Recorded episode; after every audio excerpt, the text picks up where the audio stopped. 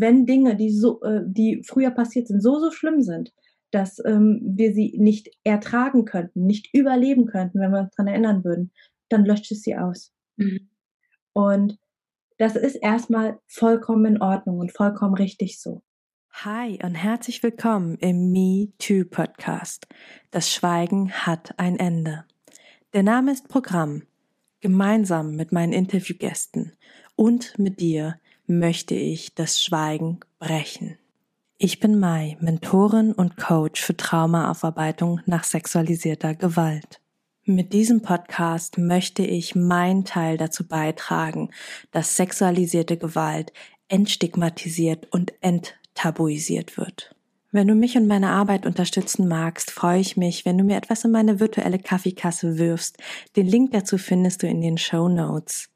So kannst du dazu beitragen, dass die Inhalte dieses Podcasts weiterhin allen Menschen kostenlos zur Verfügung stehen. Bevor es jetzt endlich mit der Folge losgeht, möchte ich dich einfach nochmal darauf hinweisen, auch wenn du es wahrscheinlich schon selber weißt, dass Inhalte dieses Podcasts dich potenziell triggern können, in Klammern aber nicht müssen. Sollte es so sein, dass du aufgewühlt bist, dass dich irgendwas sehr berührt, dass du mit irgendwas vielleicht sogar nicht klarkommst, dann wende dich bitte an eine Person deines Vertrauens und kümmere dich gut um dich. Und nun wünsche ich dir viel Inspiration beim Hören. Herzlich willkommen zum zweiten Teil meines Speaking-Anteils bei Women on Top dem Online-Kongress. Wenn du den ersten noch nicht gehört hast, dann äh, klick gerne eine Folge zurück, hör dir die an. In diesem zweiten Teil sprechen wir über die vier Übergruppen der Traumaarten. Vielleicht kennst du sie, vielleicht noch nicht. Und über die drei Phasen der Heilung. Viel, viel Inspiration beim Hören durch den Freeze entsteht das Schocktrauma. Da auch Schock, ne, so wie, wie Gefrierschock. Wenn wir es vorher schaffen, Hilfe zu holen, wenn wir es vorher schaffen, zu kämpfen oder zu fliehen, dann entsteht in der Regel kein Trauma, also zumindest nicht das Schocktrauma, weil ich quasi geschafft habe, meine Energie, die da ist, abzuschütteln, sie zu benutzen, um irgendwo hinzugehen. Während wenn ich freeze, wenn ich einfriere und nicht nirgendwo hin kann, ähm, ich zwar nach außen hin total ruhig wirke, weil ich halte einfach nur noch aus, aber unter dieser ruhigen Schicht quasi eigentlich dauerhaft diese Ü Übererregung ist. Und das ist das, was Menschen, die eine posttraumatische Belastungsstörung haben, eben dauerhaft mitnehmen, dieser sogenannte Traumastress, weil unser Gehirn kein Stoppsignal bekommt ähm, in der Tierwelt schütteln sich, ähm, also das sieht man, wenn, wenn man mal so Videos eingibt, ähm, dann sieht man zum Beispiel, also wenn man Videos eingibt, wenn man nach Videos schaut, zum Beispiel bei YouTube, ähm, da hat der ähm, Dr. Peter Levine, ähm, der Erfinder von Somatic Experiencing, der körperorientierten Traumatherapie, die ich sehr feiere, der hat zum Beispiel ganz, ganz tolle Videos zusammengestellt, wo man sieht, dass ähm, wo ein ähm, was, was ist denn das? Eine Gazelle, glaube ich. Wo eine Gazelle von einem, ähm, von einem Löwen quasi ähm, gefangen wird und sie quasi freest. Und der Löwe irgendwann so, boring und geht weg und man denkt so, die ist tot, ja, weil die sich überhaupt nicht bewegt. Und fünf Minuten später äh, löst sich der Freeze auf und die schüttelt sich ganz, ganz doll. Also die zittert richtig, richtig krass. Das sieht, könnte man fast sagen, irgendwie so Spasmen, epi epileptischer Anfall. Und genau das ist es im Prinzip. Also diese zu viel Energie, die geht raus, die wird einmal alle Muskeln anspannen, alles einmal rausschütteln und dann steht die auf, geht weiter, alles gut. Tiere haben in der Regel kein Schocktrauma, außer man hält sie fest. Mhm. Und wir Menschen verlernen das ähm, weil uns eben zum Beispiel in der Kindheit beigebracht wird, ne, halt still, bleib sitzen, ähm, zitter, äh, hampel jetzt nicht so viel rum. Das heißt, wir verlernen diesen ähm, ja fast automatischen Mechanismus, das wieder rauszugeben. So und jetzt sind wir wieder beim Schocktrauma. Ähm, das heißt, viele Menschen, ähm, ich wäre fast so vermessen zu sagen, alle, die ein Schocktrauma haben, ähm, die eigentlich ganz ruhig wirken, die sind unter dieser Schicht. Wow, super krasse Übererregung. Und ähm, das ist dieser Dauerstress, den sie dann in ihrem Alltag spüren, der dann eben die sogenannten Trauma ähm, Muster oder Traumasymptome hervorruft. Also ganz, ganz viele schlafen super schlecht. Klar schlafe ich super schlecht, wenn mein System, mein Nervensystem in einer Dauererregung ist und dauerhaft denkt, okay, gleich kommt hier ein Löwe oder gleich kommt hier der Mensch wieder, der mich missbraucht hat, der mir doofe Dinge angetan hat. Ähm, klar habe ich Albträume, weil die, die Flashbacks, die ich im Alltag habe oder vielleicht auch nicht habe, weil ich sie im Alltag verdrängen kann, kommen dann nachts einfach wieder, um dann eben nachts verarbeitet zu werden. Klar habe ich Angst und Panikattacken, weil quasi ähm, ich die ganze Zeit äh, viel zu ja übererregt, viel zu wach rumlaufe, überall Gefahren sehe. Also deswegen sage ich immer, ähm, im, bei mir im traumasensitiven Coaching arbeiten wir an den Traumamustern. Also wir schauen, welche Muster sind bei dir da und dann ähm, pendeln wir auch mit den Mustern hin und her und schauen, wie du entscheiden kannst ähm, und wie du auch dein Nervensystem runterfahren kannst, dass die Traumamuster weniger werden. Ähm, genau, so viel zum Schocktrauma. Mhm. Um, ähm, und das ist auch, also das Schocktrauma ist auch das, ähm, wo mein Drei-Phasen-Modell drauf mhm. arbeitet. Mhm. Um, ähm, dann haben wir noch äh, das, jetzt ist jetzt setzt mein Brain gerade aus. Ähm, also wir haben das Schocktrauma. Genau. Als eine Traumaart. Genau, Entwicklungstrauma, yes. Ja. Genau, dann haben wir neben dem Schocktrauma das Entwicklungstrauma. Das ist zum Beispiel ganz, ganz oft äh, das, ähm, was du gerade erzählt hast, Jenny, wenn, äh, wenn du Klientinnen hast, die sagen, ich kann mich eigentlich nicht so richtig an was erinnern, weil Entwicklungstraumata entstehen in der Regel, jetzt hängt es wieder nach Lehrbuchmeinung ab, so bis zum dritten, manche sagen sogar bis zum sechsten Lebensjahr, aber ist, äh, das ist das, was in unseren ersten Lebensjahren passiert ähm, wenn, wenn wir in unserer Entwicklung nicht das bekommen, was wir brauchen. Und das hat nichts damit zu tun, dass wir, also muss nichts damit zu tun haben, dass unsere Eltern uns nicht lieb hatten oder uns missbraucht haben oder sonst was, sondern einfach nur, ähm, wir als Kinder, also gerade als Menschenkinder, Säuglinge und die Kleinkinder, ähm, haben noch kein, also bis zum dritten Lebensjahr haben wir kein eigenes voll reguliertes Nervensystem. Das heißt, wir brauchen immer den Spiegel der Erwachsenen und teilweise der anderen älteren Kinder, ähm, um zu lernen, wie wir unser Nervensystem regulieren. Ja, wenn, ähm, wenn ich wütend bin, also das sehen wir ganz oft bei den Dreijährigen, die gerade so in der Autonomiephase sind, die so ganz doll wütend sind, oh! und da ist so viel Energie. Und ähm, die wissen aber gar nicht, was das ist und wie sie damit umgehen sollen. Und wenn dann ein Erwachsener ihnen gegenüber setzt und sagt, oh, jetzt bist du aber wütend, ne? Ja, wütend. Und dann merkt man aber gleichzeitig, dass diese Wut dann runtergeht, weil sie, ähm, weil sie einen Kanal finden, weil sie wissen, das ist in Ordnung und sie haben einen Namen dafür. Und das nächste Mal, wenn sie wütend sind, sind sie nicht mehr, sondern ich bin wütend, Mama. Und, ähm, und dadurch reguliert sich ihr Nervensystem. Wenn solche Dinge zum Beispiel nicht passieren in dem Alter, weil Eltern überfordert sind, weil Eltern vielleicht alleinerziehend sind und froh sind, irgendwie das Geld nach Hause zu bringen, dass, dass das Kind ähm, zumindest grundversorgt ist, oder tatsächlich einfach Unwissen, weil ähm, äh, ganz, ganz schlimmes Buch, jedes Kind kann äh, schlafen lernen. Boah, mhm richtig, richtig schlimm. Mm, genau das ist das liegen lassen, ne? Das Kind genau. einfach schreien lassen, bis es genau. einschläft. Mm. Genau. Und äh, da lernt das Kind dann zum Beispiel, meine Bedürfnisse sind nicht wichtig. Mhm. Und, Und, mein Hilferuf wird nicht gehört. Genau. Und deswegen schreien sie irgendwann nicht mehr. Aber ähm, dass sie dann regulierter oder besser oder gesündere Kinder sind, no. Also das sind zum Beispiel Entwicklungstraumata.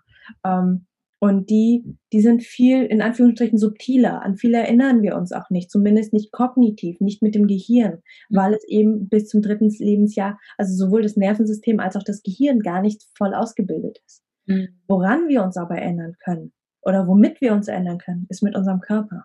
Unser Körper ist die ganze Zeit da gewesen. Ja. Und da sind wir wieder bei den körperorientierten Methoden, die leider immer noch nicht von der Krankenkasse anerkannt sind. Ja. Aber ähm, ich ähm, bin guter Dinge. Ich meine, die Systemik wurde ja auch dieses Jahr anerkannt. Also ähm, es ist nur noch eine Frage der Zeit, bis äh, die Krankenkassen auch körperorientierte Therapien äh, bezahlen wollen, können, möchten, müssen. Ja.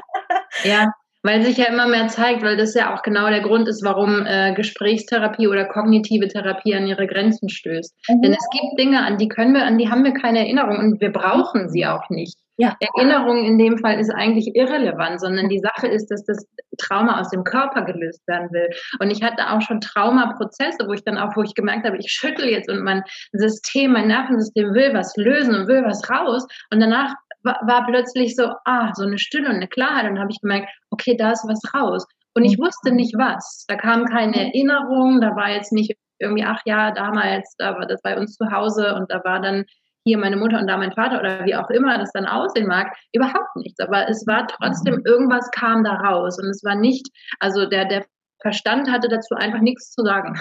Der wusste nicht, worum es geht, es gab keine Erinnerung, es gab kein kognitives Muster oder irgendwas oder na gut, ein kognitives Muster gibt es vielleicht in der Konsequenz dann, aber das ist so, ähm, ja, das macht es so deutlich, dass viele Dinge auf Körperebene sind und dass der Körper, das so wichtig ist, den Körper in therapeutische Prozesse mit einzubeziehen, weil, weil mhm. äh, äh, Verstand ist schön und gut, aber ja, es, es, hat, es hat Grenzen und wie du vorhin schon gesagt hast, wir sind ja viel, viel mehr als unser Verstand. Ja, total. Mhm. Genau, also äh, da, da auch nochmal, genau, also einerseits ähm, im Entwicklungstrauma ist es ganz oft so, dass man keine kognitiven Erinnerungen hat.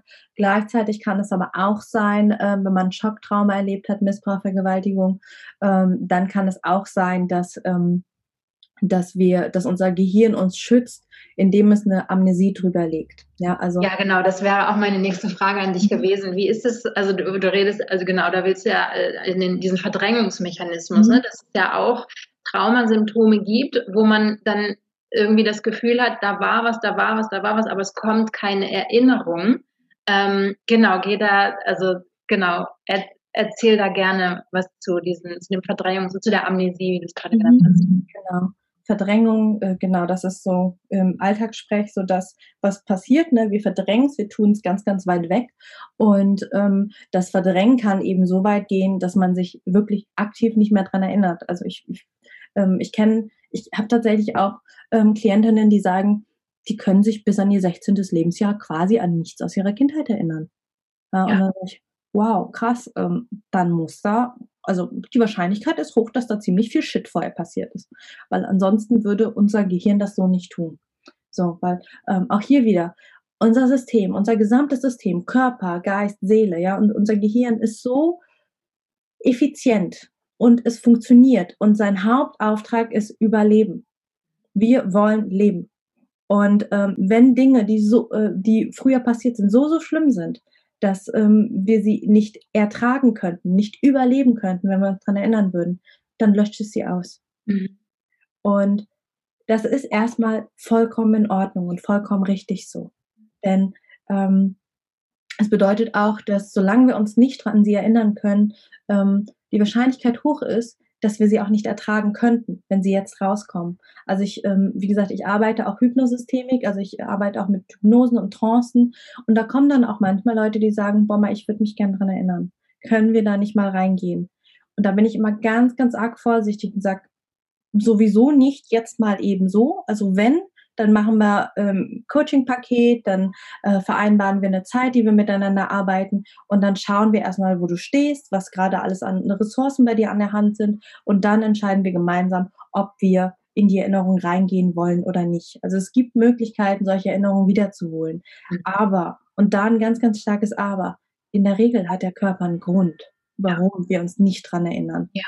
Und ja. Ähm, da, da ist bei mir immer so, da fühle ich mich immer so ein bisschen wie, keine Ahnung, bei, bei Harry Potter mit dem Zeitumkehrer oder bei, bei so anderen, also bei so ziemlich allen Filmen, wo es irgendwie heißt, so, ähm, dass man Dinge zwar tun kann, aber die Frage, also ne, man hat irgendwie eine, eine, eine magische Kraft, aber die Frage ist, will man das tun? Hat es nicht einen Grund, dass es genauso ist, wie es ist?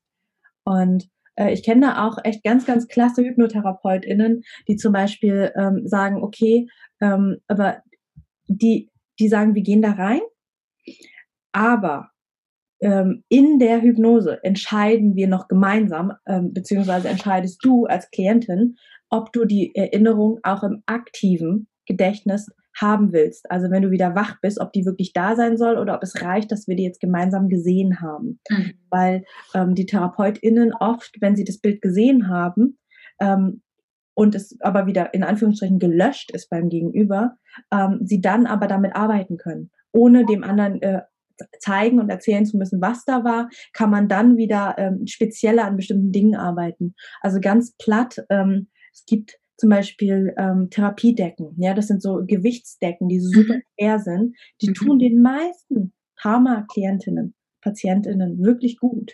Aber es, ich habe auch eine zum Beispiel, die wurde festgehalten unter ihrer Decke.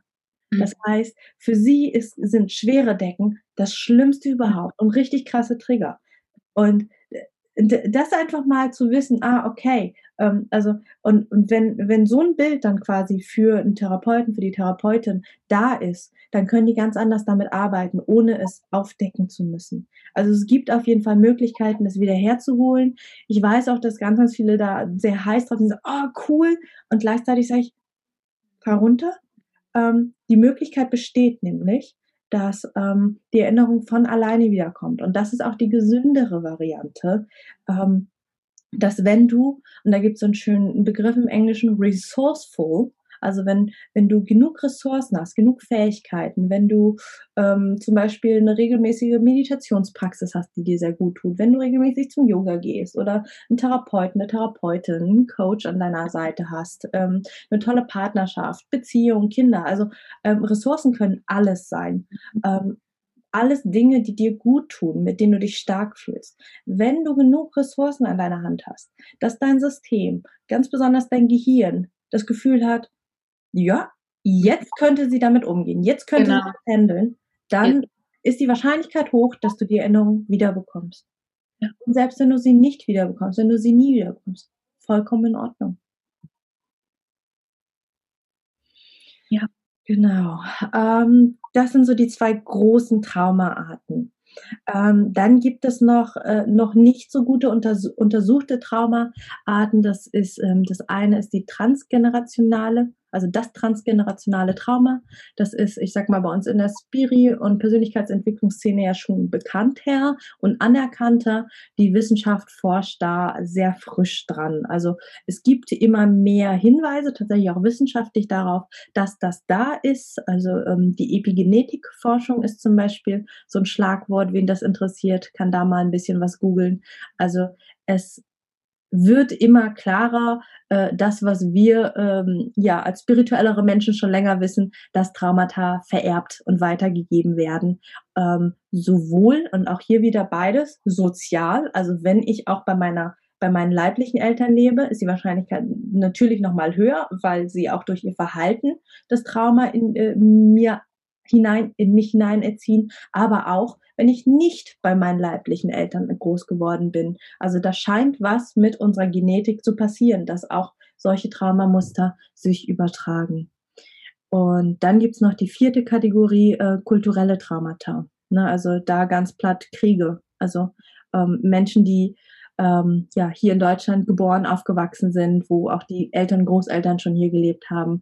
Ähm, ja, da haben wir den Zweiten Weltkrieg, wir haben Hunger. Ähm, meine Eltern zum Beispiel, also ich bin quasi sogar Kriegskind. Mein Papa, äh, also meine Mama ist im Vietnamkrieg aufgewachsen. Die war acht, als da die Bomben gefallen sind. Ähm, also es, da auch da passiert noch mal ganz viel in der Kultur, weil eine Gesamtkultur dann auch ein Gesamttrauma trägt. So, dann haben wir jetzt die vier Traumaarten. Ja.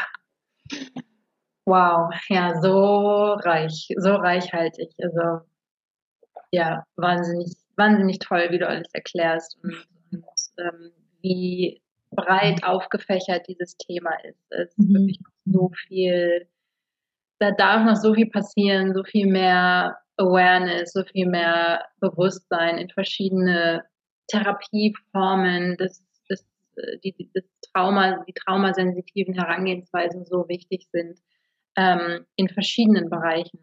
Mhm. Ja, ja, wahnsinnig toll. Und ähm, um nochmal darauf zurückzukommen, auf deine, äh, die drei Phasen der Heilung, mhm. ähm, um die es ja bei dir geht.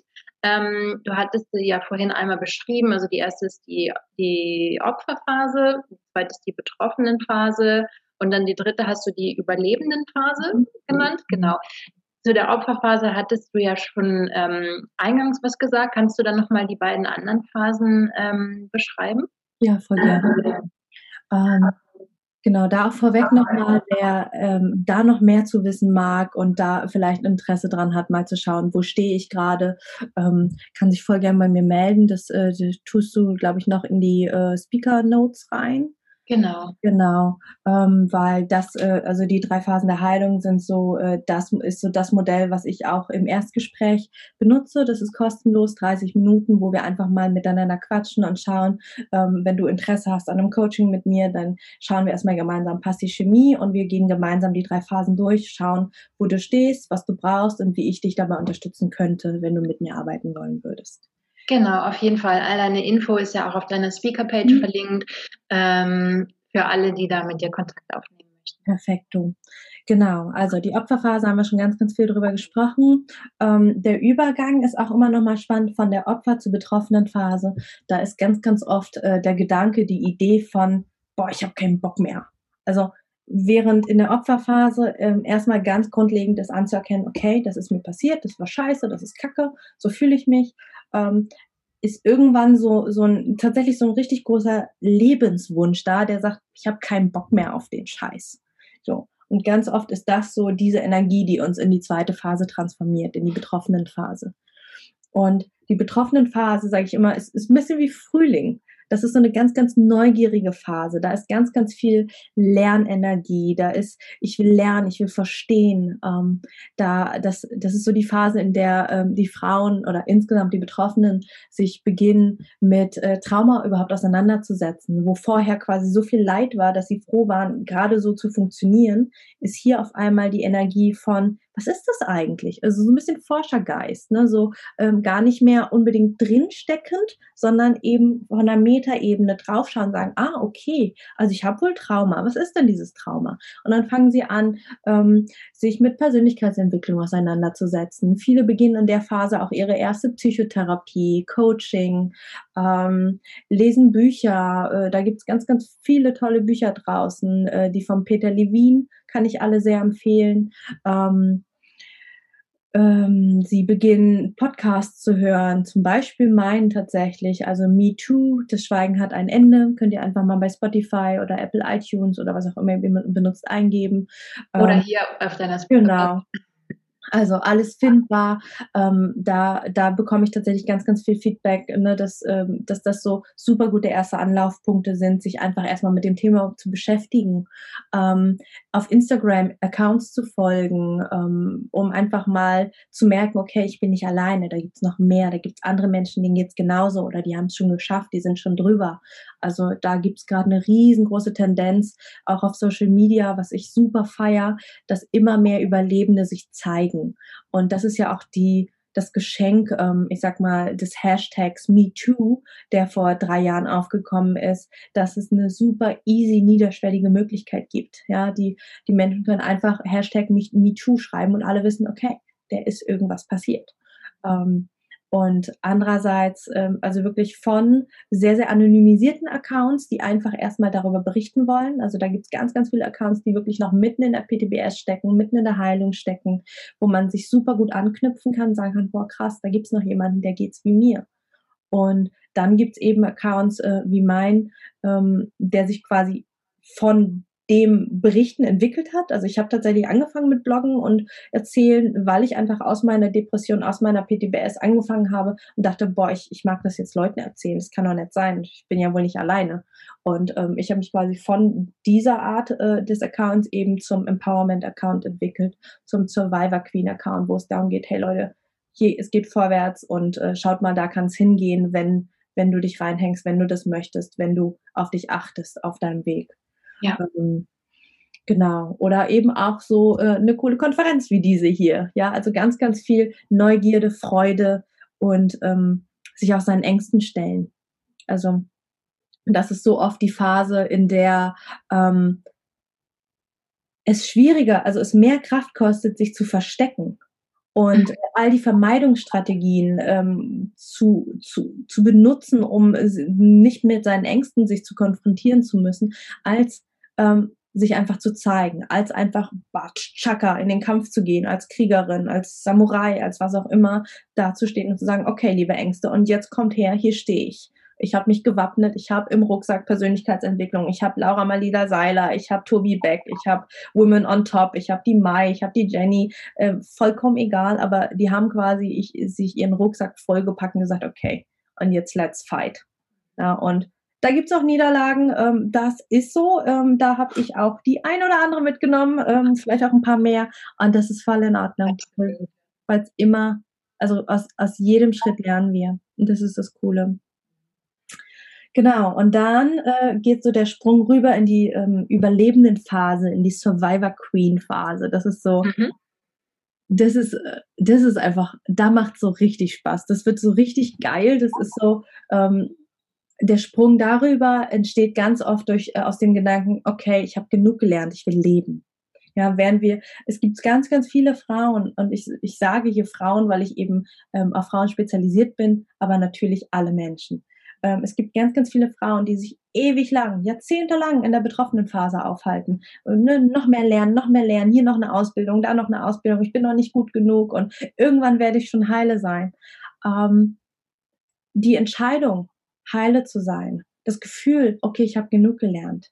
So dieser Wunsch, okay, und jetzt will ich leben, jetzt will ich nicht mehr Schülerin sein, jetzt will ich Meisterin sein, jetzt will ich Survivor Queen sein. Das ist so das, was einen rüberzieht in die überlebenden Phase, wo, ähm, wo einfach ganz, ganz viel tatsächlich Ruhe da ist, wo das Nervensystem zum ersten Mal reguliert ist, wo ganz, ganz viele das Gefühl haben, boah, irgendwie ist so still, irgendwie ist voll unstressig, irgendwie ist voll entspannt.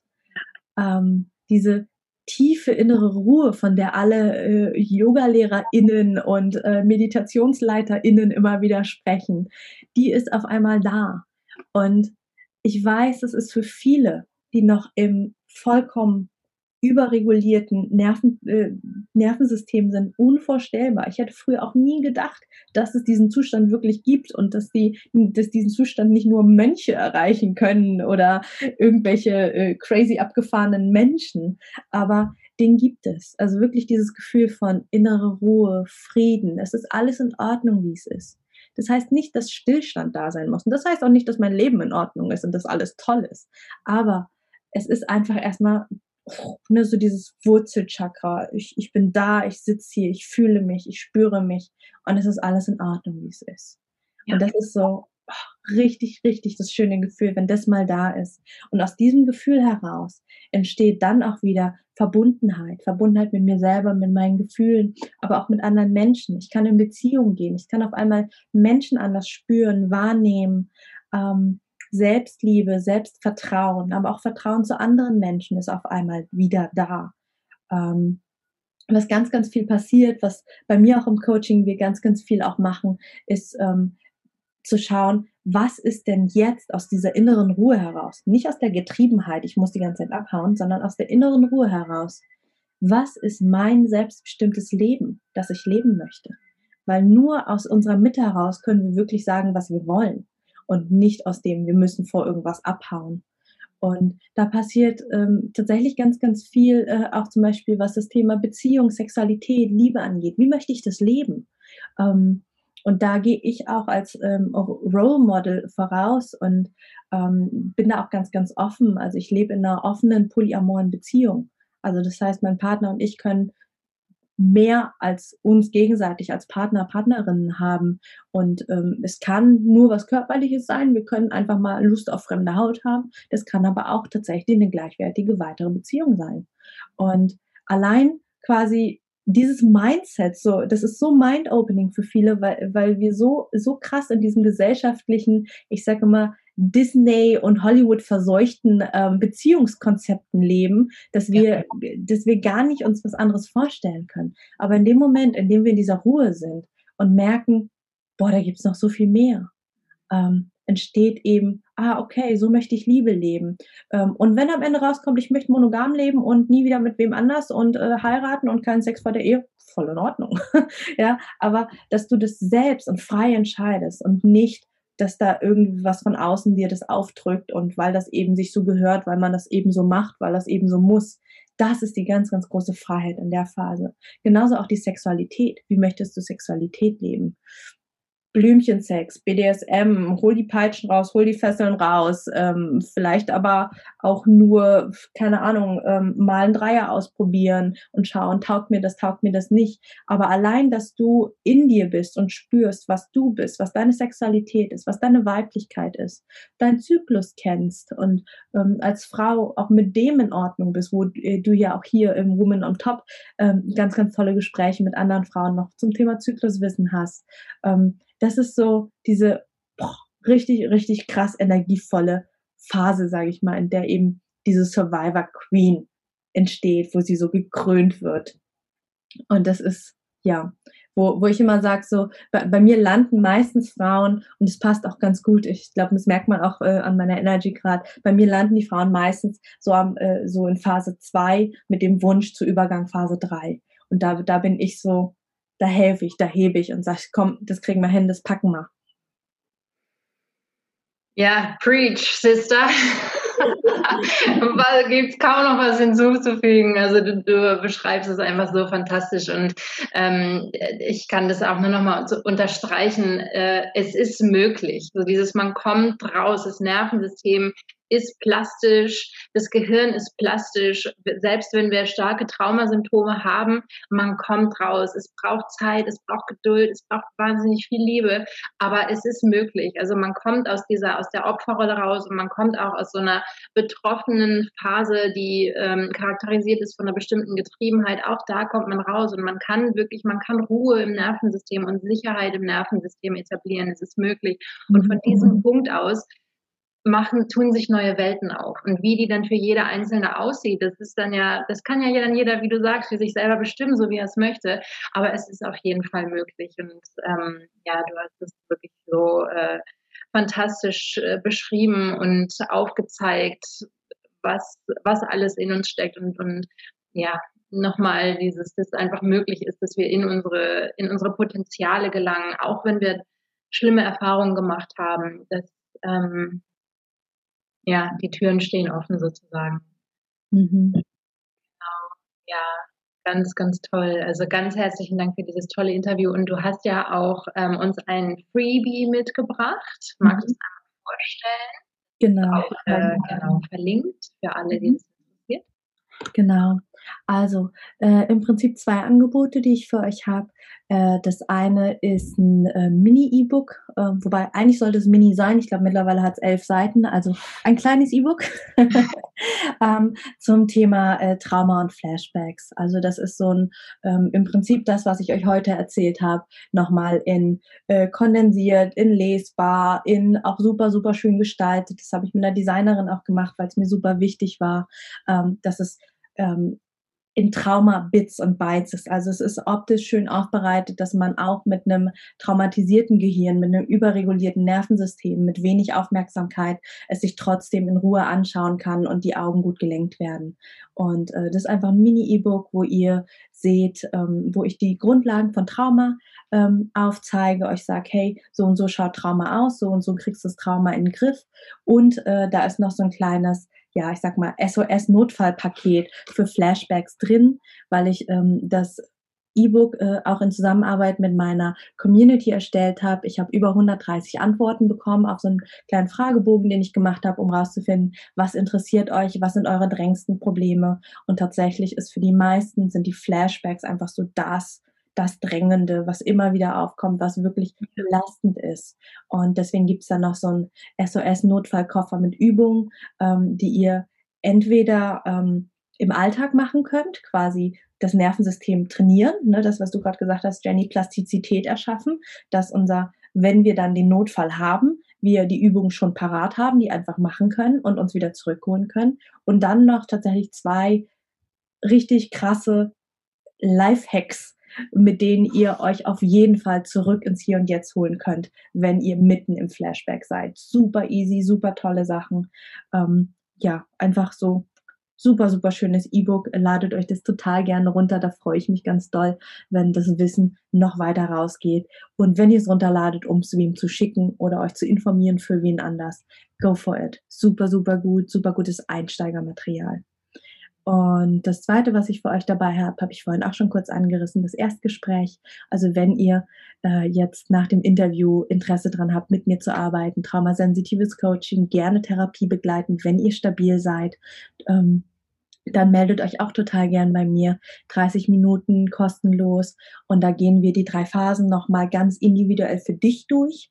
Ja, wir schauen, wo stehst du in dem Modell, was brauchst du und was kann ich dir geben, wie kann ich dich dabei unterstützen. Und ähm, das Gespräch ist keine Kaufverpflichtung, auch wenn viele danach beschließen, oh ja, habe ich Bock drauf. Ähm, du entscheidest für dich in deinem Tempo, ob das für dich passt. Und genau, dann freue ich mich ganz, ganz doll. Und wie gesagt, das, das Kit ist eher so Phase 1, ne, das, äh, das Buch, äh, dass ihr da einfach erstmal schauen könnt, was ist da eigentlich, wo stehe ich. Und das Coaching setzt in der Regel in Phase 2 und 3 an, dass wir gemeinsam schauen, dass wir einen Blick in die Zukunft bekommen und an deinen Traumamustern arbeiten können. Ja, ganz, ganz toll. Ganz, ganz tolle, wirklich ganz, ganz tolle Freebies. Vielen, vielen Dank dafür. Und ähm, wir haben es hier mit einer wahren Expertin zu tun. Also wenn es euch interessiert, stürzt euch drauf. Und ja, also wirklich war ein ganz, ganz tolles Interview. Hat mich sehr gefreut, ähm, dass du dabei warst und ja, eine ganz große Bereicherung für den Kongress. Danke dir. Okay. Gut, ja, in diesem Sinne, vielen Dank an dich und bis bald. So, das war's mit der Folge, wo ich mal Interviewgast bin oder Speakerin bin. Ich hatte viel Freude, ich hoffe, du hast auch viel mitgenommen. Einige von euch haben sich gewünscht, dass ich häufiger mal Folgen mache, wo ich erzähle. Ich versuche das, ähm, ja, mal einzubauen. ich tue mir immer ein bisschen schwer, äh, da irgendwie Solo-Folgen zu machen und allein ins Mikro zu sabbeln, aber ich übe. Also, wenn dir das Interview gefallen hat, dann schau doch total gerne mal bei der Jennifer Lucas auf ihrem Instagram-Account Hallo Joni vorbei. Das ist verlinkt in den Show Notes. Und ähm, wenn dich interessiert, wer noch so beim Women on Top Kongress dabei war und worüber dort noch so gesprochen wurde und du dir vielleicht das ein oder andere Interview reinziehen magst, klick auch total gerne auf die Webseite vom Women on Top Kongress. Ist alles verlinkt. So, damit sind wir am Ende dieser Folge angelangt.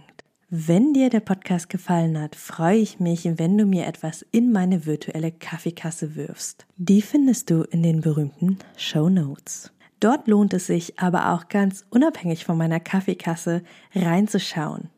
Denn da findest du den Link zum kostenlosen Download meines E-Books, das Trauma Kit. Trauma verstehen und Flashbacks endlich in den Griff bekommen. Inklusive Notfallübungen und alles in leicht verständlicher, traumasensitiver Sprache. Außerdem findest du dort auch Infos zu meinen Online-Kursen, wann mein nächstes Gruppenprogramm startet und wie du mit mir im 1 zu 1 arbeiten kannst, wenn du das denn möchtest. Und nun wünsche ich dir von Herzen alles Liebe. Wir hören uns in der nächsten Folge wieder. Alle zwei Wochen montags erscheint hier eine neue Podcast-Folge. Und vergiss bis dahin nicht, du bist nicht alleine.